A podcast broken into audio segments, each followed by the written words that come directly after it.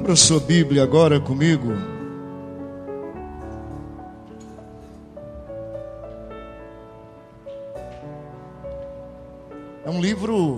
A gente não costuma muito ler, Segunda Crônicas, capítulo 14. Os que têm dificuldade, ele é um livro histórico. É Antigo Testamento, tá? Então, os que têm dificuldade, dá uma olhadinha aí no, no índice, né? E tenta localizar tá? Segunda Crônicas, capítulo 14. Segunda Crônicas, capítulo 14. Versículo 11. Estão comigo? Segunda Crônicas 14, 11. Isso, vou esperar. Pode ficar tranquilo. Segunda Crônicas 14, 11.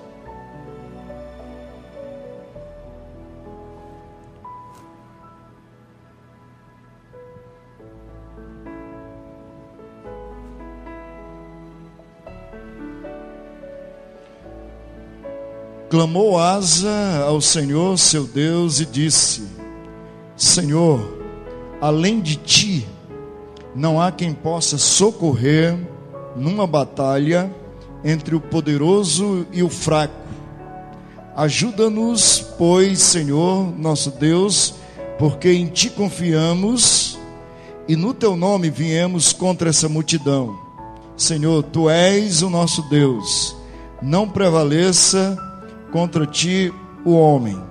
Deixa a sua Bíblia marcada, 2 Crônicas, capítulo 14.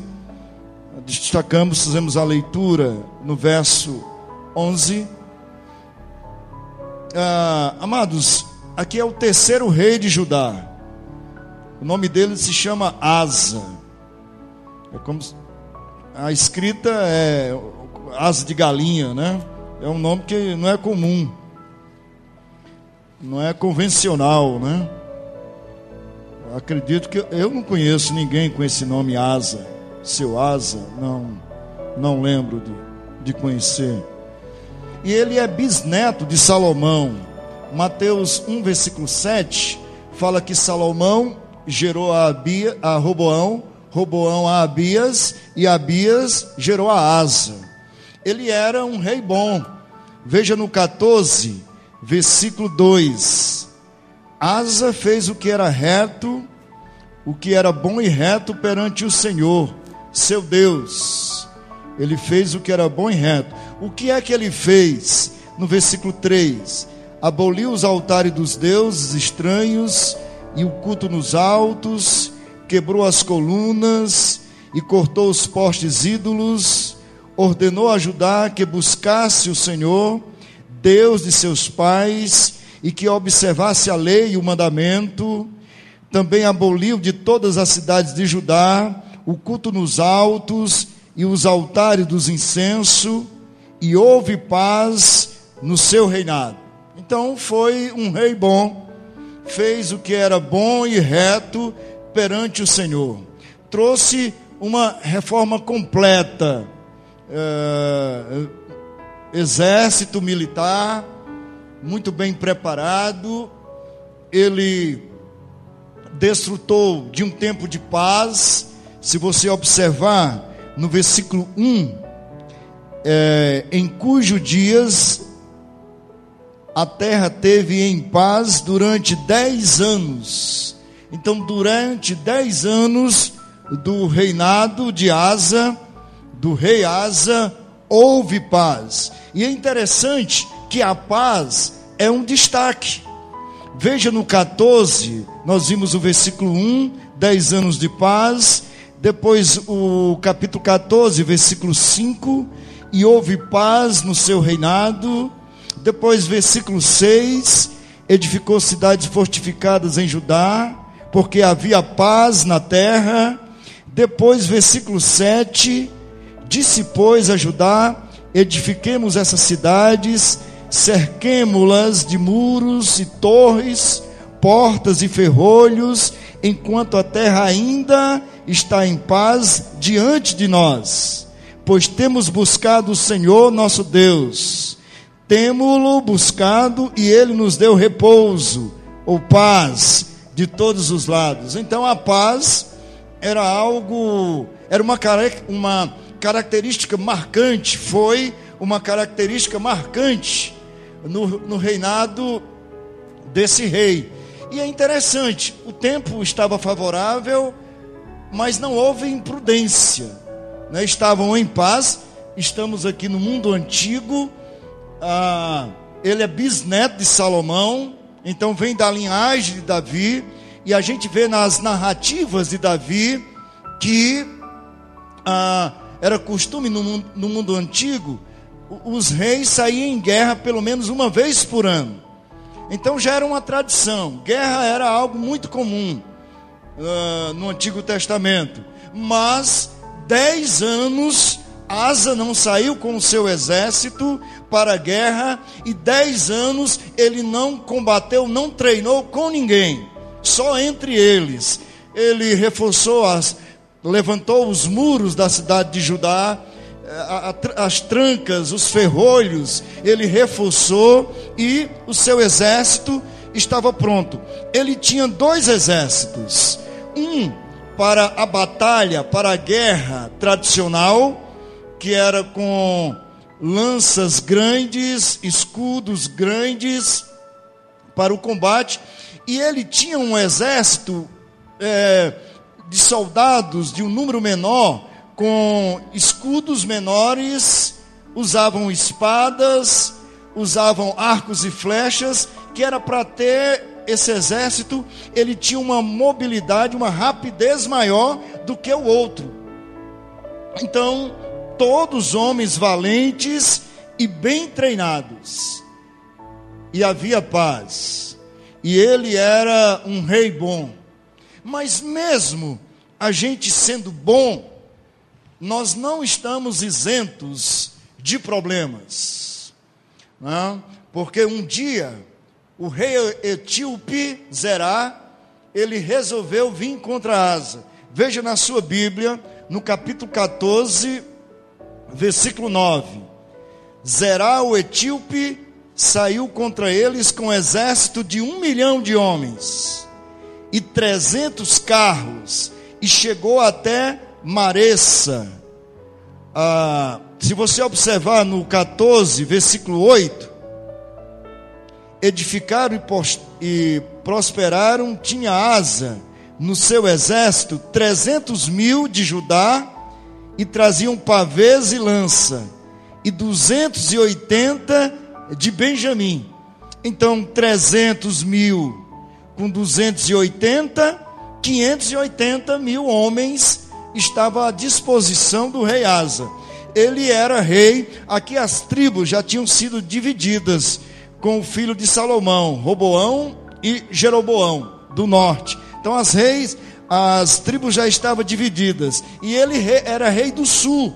Ele era rei de Judá, de duas tribos, Judá e Benjamim. E aí ele estava com 580 mil homens estavam em desvantagem. Asa, no versículo 9, vem com um exército de um milhão de homens e trezentos carros, todos afrontando Asa. Então, mesmo a gente sendo bom, são lições que nós devemos aprender, mas não estamos isentos, mesmo a gente almejando a paz, nós não estamos isentos de problemas, de conflitos, de guerras. Nós temos que promover a paz, nós temos que buscar a paz, mas temos que estar preparados também para as dificuldades. Foi isso que Asa fez. Levantou os muros, reforçou as portas, as trancas, o seu exército muito bem preparado. E alguém falou uma vez: Olha, a gente está preparado para as coisas boas, porque a gente pensa nas coisas boas. Você não fica todos os dias pensando, ah, essa coisa ruim vai me atingir, ah, isso de ruim vai acontecer comigo. Não é normal, não é natural a gente ficar assim. Sei que é uma patologia, sei que é uma doença da mente, a pessoa ficar só uh, é, prevendo, premeditando o, o, o mal acontecer na sua vida. Eu sei que isso ocorre, o pessimismo, né? E, e, tantas outras coisas. Mas não é normal para aqueles que buscam a paz, para aqueles que têm é, conhecimento de Deus, para aqueles que sabem que Deus ele é socorro em tempo de conflitos. Deus é socorro na nossa vida em tempos difíceis. E aqui a expressão que ele usa no versículo 11 são os fracos. Ele diz que Deus, ele é socorro para os fracos. Irmãos, Deus advoga a nossa causa. Aqui não é uma mensagem, não é um texto para gente soberba, para gente altiva, para gente que se acha, né? Senhor, dono das coisas, dono ao seu redor, né? pessoas que não têm humildade, não é. Aqui é uma mensagem para pessoas completamente dependentes de Deus, pessoas que se acham pequenas, e aí são socorridas por Deus. A graça de Deus, ela se aperfeiçoa na vida dessas pessoas. Nós lemos lá em 2 Coríntios 12 que a graça de Deus se aperfeiçoa nos fracos, nas fraquezas. Então Paulo diz: então quando eu penso que estou fraco, então é que sou forte, e a tua graça me basta. Então eu já não estou mais preso, vivendo nesse mundo, né, dos males que estão acontecendo comigo, dos males que são uma ameaça à minha vida, não.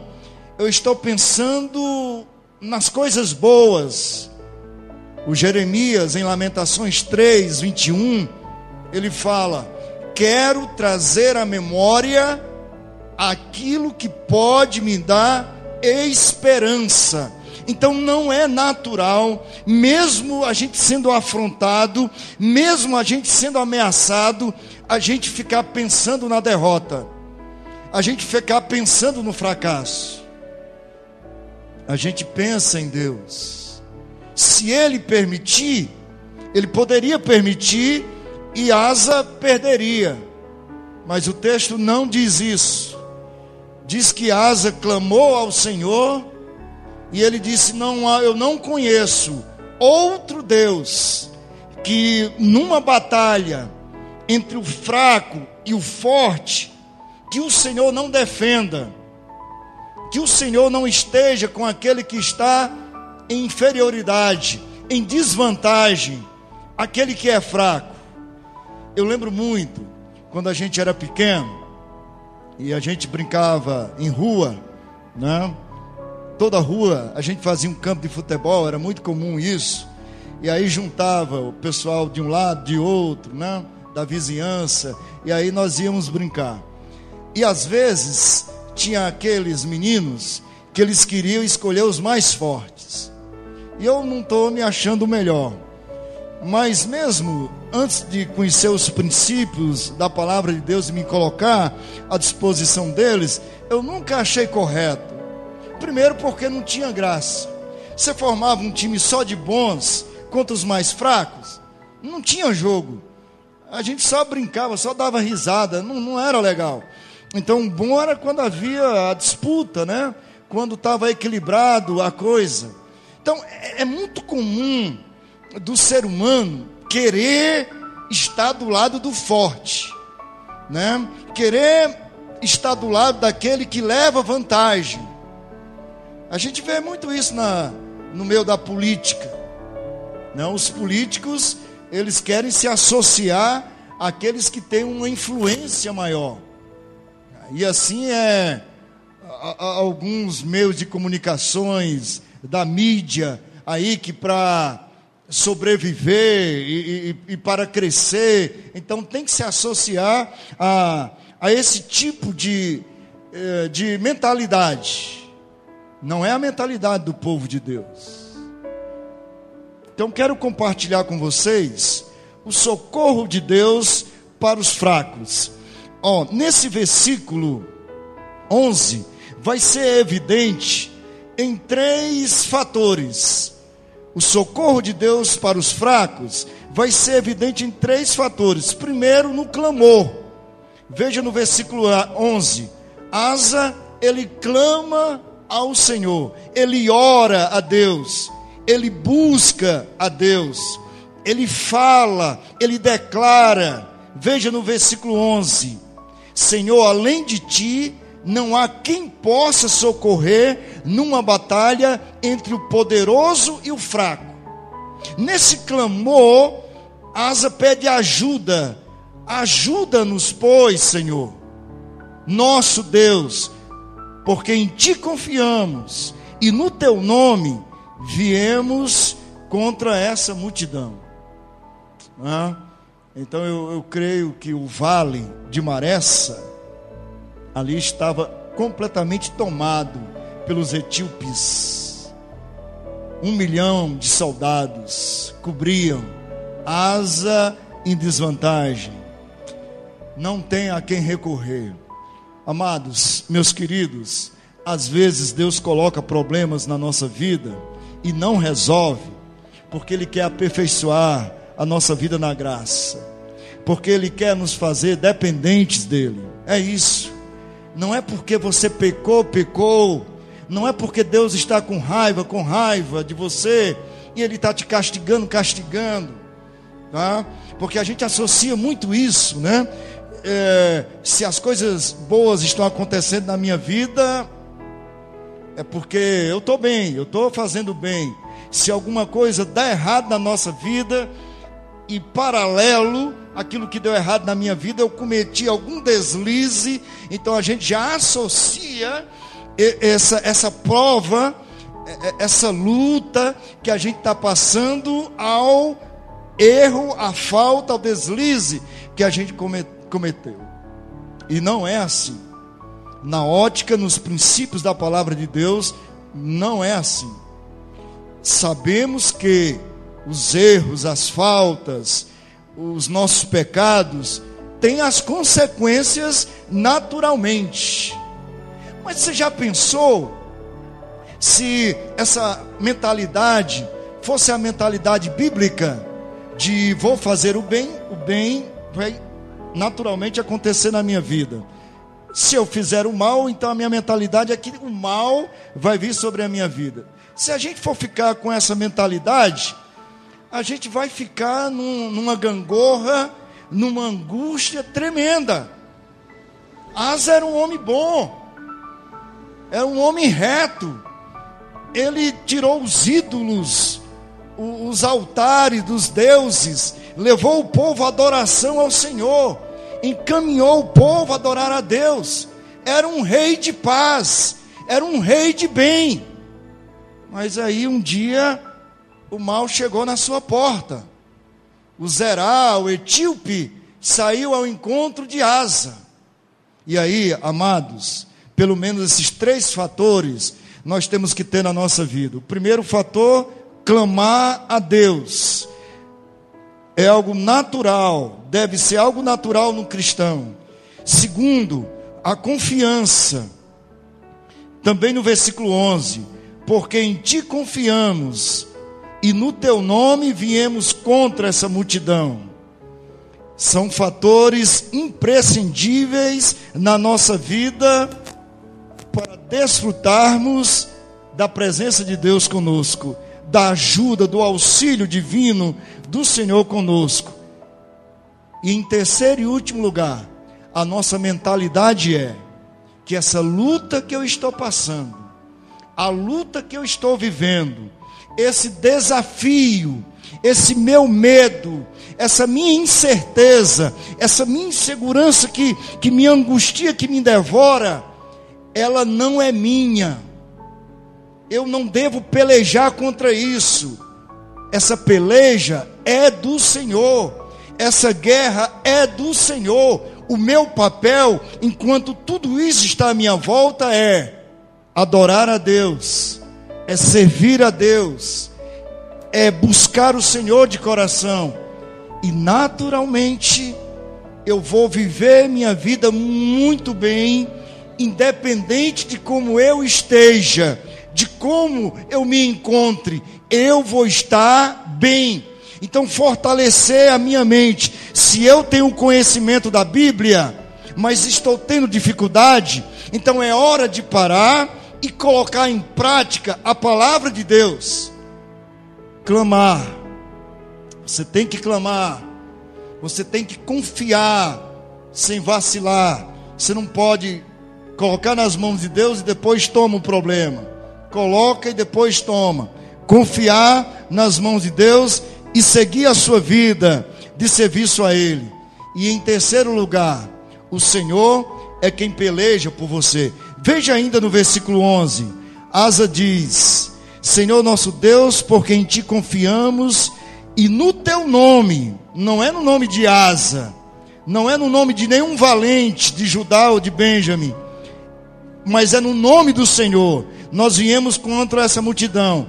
A última parte do versículo: Senhor, tu és o nosso Deus, não prevaleça contra ti o homem Ficou claro que a peleja é do Senhor?